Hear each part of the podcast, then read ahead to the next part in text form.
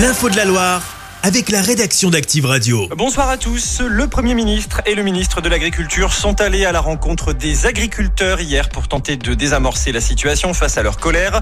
Gabriel Attal a notamment annoncé qu'il s'entretiendrait demain soir avec les responsables des syndicats. Il a redit vouloir garantir aux agriculteurs de pouvoir vivre de leur travail dignement. Il a aussi promis plus de contrôle sur les négociations commerciales. Remaniement du gouvernement, Édouard Philippe a salué l'audace d'Emmanuel Macron sur la nomination de Gabriel Attal. L'ancien Premier ministre estime que son successeur est un homme talentueux et doué. Il avait cependant plaidé pour le maintien d'Elisabeth Borne dans ses fonctions. Pour Édouard Philippe, la mission qui attend Gabriel Attal est redoutablement difficile. Dans la Loire, un accident de la route a grièvement blessé un jeune homme de 22 ans la nuit dernière. Vers 4 heures du matin, le conducteur, seul en cause, a perdu le contrôle de son véhicule à Sury-le-Comtal, rue Martin-Bernard.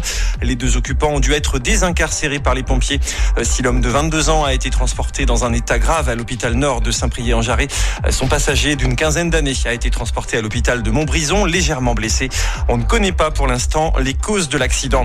Guerre Hamas-Israël, le ministre des Affaires étrangères a déclaré que les Palestiniens ont le droit à un État. Stéphane Séjourné a fait cette déclaration en réaction aux propos du Premier ministre israélien qui s'oppose à une souveraineté palestinienne dans la bande de Gaza. Il a précisé qu'Israël doit s'assurer que Gaza ne constituera plus une menace et que cette exigence contredit la demande de souveraineté des Palestiniens. En basket, c'était un rendez-vous attendu après plus d'un mois et demi loin de Roanne, mais les Coralliens ont manqué leur retrouvaille avec leur public hier. Ils ont concédé une 13e défaite face à Saint-Quentin après 19 matchs disputés.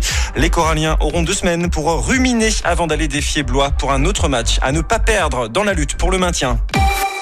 Chaque semaine, vous êtes plus de 146 000 à écouter Active uniquement dans la Loire.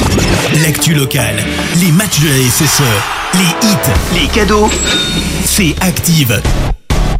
Source Médiamétrie, IR local, habitude d'écoute en audience semaine dans la Loire des 13 ans et plus, de septembre 2021 à juin 2023.